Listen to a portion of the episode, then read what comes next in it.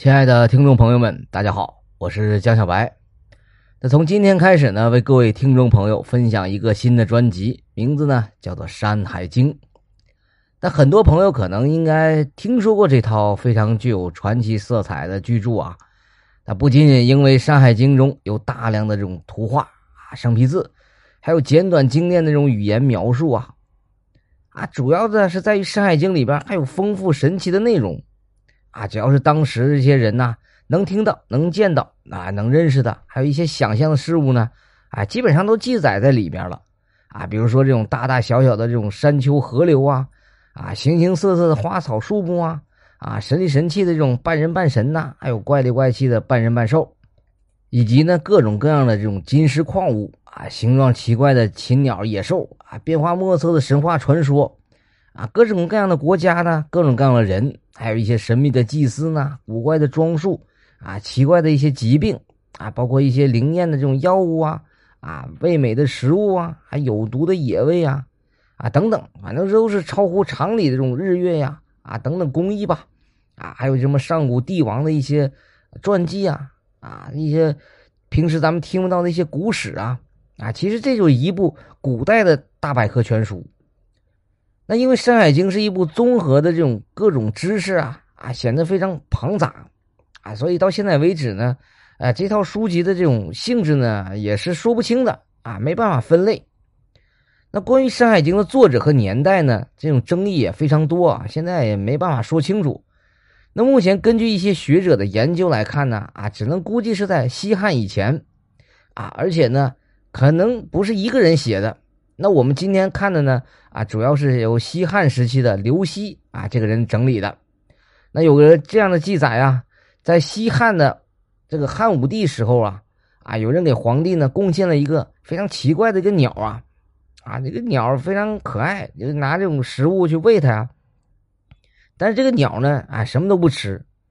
那这时候有一个著名的一个文人呐，叫东方朔。啊，就看这个鸟了，就马上说出这个鸟的名字了。哎，说它应该吃这些，吃那些，你就试验一下呗。哎，果然就跟东方朔这个说的是一样的。那皇帝就很奇怪呀，哎，你怎么知道啊？哎，他说这个《山海经》中有记载啊，看了就知道了。那到了汉宣帝的时候呢，在上郡呢有一个地方啊啊，一个地下室是塌方了啊，有人发现里边啊这个石壁上刻画着一种这个图像。这个图像呢，叫做反复盗谢人。那这件事在当时呢，算是一个比较轰动的事情啊，一下子很多人都知道了。但是没有人知道这个到底是个什么玩意儿。那这个时候有个大学者呀，叫刘向啊，就说呀，这个东西呢叫二父之臣。啊，皇帝问，哎，你怎么知道的？啊，刘向说的，哎，也是从《山海经》上看到的。那这一下皇帝就非常的这个吃惊啊，就整个的。这个上下这个朝野呀，啊，全都震动了，就出现了一股这个阅读《山海经》的一个热潮啊。那到了东汉明帝的时候呢，有一个这个水利专家啊，这个人呢叫王景。那这个人是治理这个河道啊，啊，治理这个洪水啊，非常有功劳啊，就得到了皇帝的赏赐。那个赏赐的礼物中呢，哎，就有这一部《山海经》。那咱们看到这个明代的小说啊，这个《封神演义》呀，啊，以后我有时间了会给大家这个讲这个《封神演义》啊，包括这个清代的长篇小说《镜花缘》啊，以后都会给大家分享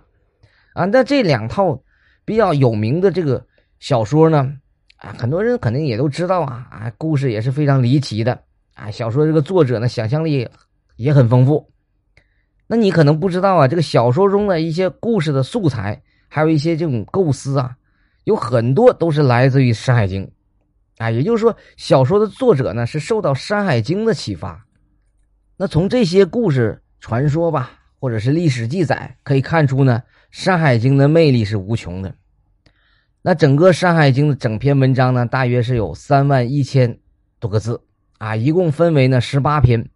那其中呢，《山经》是五篇，《海经》是十三篇。那这里要说明一下，这个海呀。不是指咱们现在这个大海，啊，指的是一些比较偏远的地方。那这里边呢，也主要记述了从上古到秦汉时期啊，这个中华大地上的一些山川、动物、植物、矿物、历史、风俗、神话啊等等吧，这些内容。那《山海经》问世以后呢，这个书中因为有太多这个内容啊，实在是荒诞不羁呀，根本就没有理由，没有这种根据嘛。那所以呢，这个从古到今呢，很多人呢，就对这个东西他不太理解，也就呢可以说是研究的人呢非常少啊。比如说在司马迁呢，他写了一本书叫做《史记大宛列传》呢，啊，这里边就有记载，就说故言九州山川，尚书尽之矣，至于本纪、山海经所有怪物，余不敢言也。什么意思呢？就说，司马迁啊，就是说对这个《山海经》啊。哎，我也都不敢讲，我也说不出来。那其他普通的这种，呃，低级的这种学者呢，他也更不敢去搞这个东西。那《山海经》里最不好解决的问题呢，就是你不知道该怎么看待这个书中提到的这种大量的怪物啊、怪人呐、啊、怪神呐。那有些朋友啊，以前这个跟我聊过这个事情，就说这个应该是从全世界这个地图来看。啊，可以这么理解，仁者见仁，智者见智嘛。那我们现在因为从中国的角度来解释呢，啊，就可以根据中国的这种古代这种版图来理解。那在书里边呢，就提到了大量的这种怪物啊，啊，这种比如说这个九首人面的这种九凤啊，就是九个脑袋啊，这个脑袋上长着人的脸，这种动物呢叫九凤啊，还有这个一个脑袋十个身体的这种子鱼。那整棵树上呢，长满了珍珠的，哎，这种珍珠树，还有这种吃了果实呢，能让人长生不老的这种不死树啊，胸口上有洞的穿胸国人，啊，身上长羽毛这种羽民国人，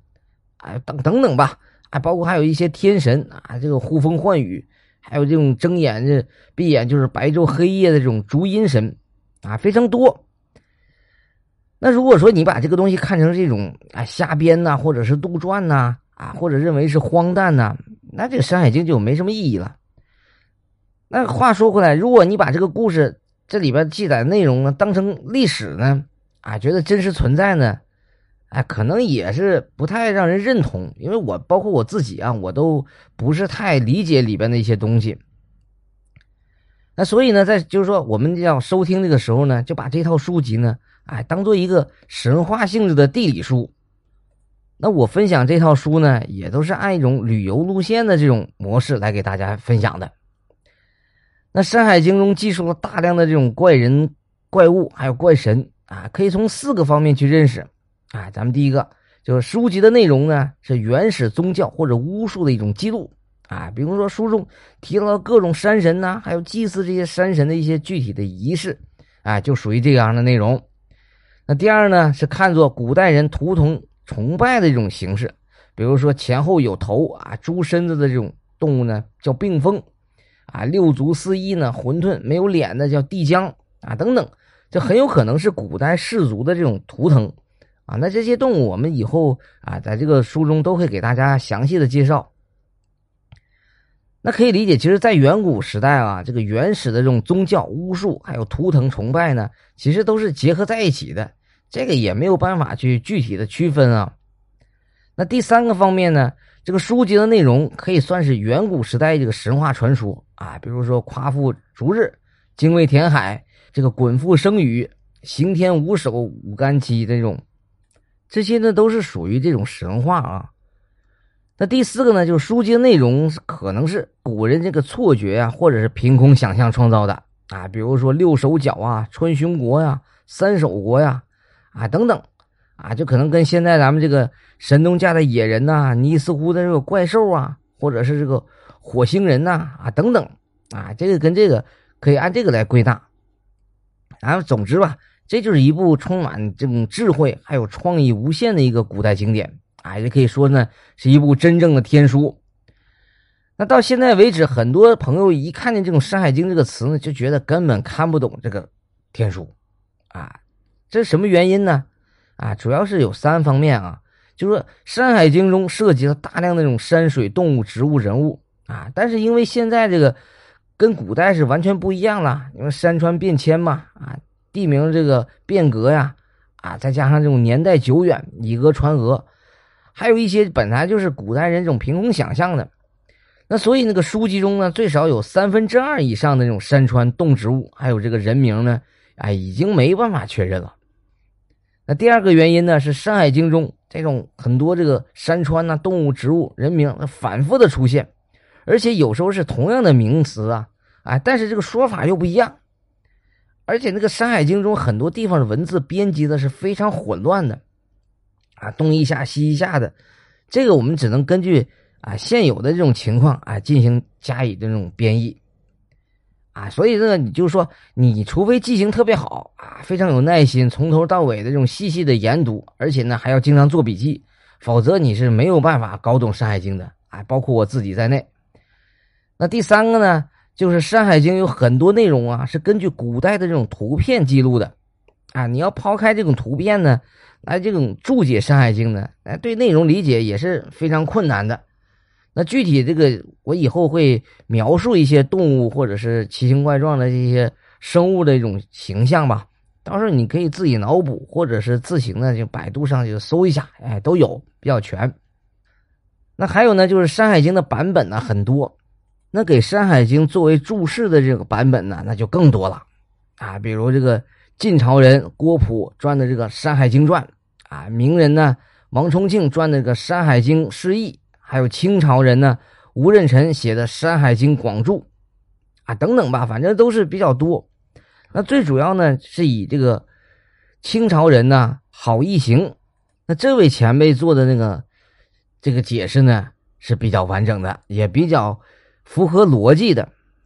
那我这次录制这个《山海经》呢，也就是用的是主要是以这个郝一行这个注本呢作为参考。那总之呢，那我也不是个专门的研究人员。那各位听众朋友呢，对里边的一些呃讲解或者是注释呢，哎，也不要太较真儿。仁者见仁，智者见智嘛。就是说用不着呢，把这套古籍呢研究个清清楚楚。啊，咱们就听一个乐呵。那我是姑且说之呢，你也是姑且听之啊。不管是当成故事啊，或者是当趣闻来听就好了。那反正这个节目中肯定有一些不符合逻辑或者顺序的问题呢，啊，也请你多多包涵啊。毕竟这种远古的书籍了，你没有多少人真正能搞明白啊。我们就是根据前人的一些经验吧，啊，识人牙慧，进行一些简单的这种翻译。那最后呢，感谢您的收听。那如果喜欢本专辑的内容呢，啊，你可以关注或者订阅。那我们尽量把后期的节目呢做的详细一些，让大家呢都能听明白。我们下一节再见。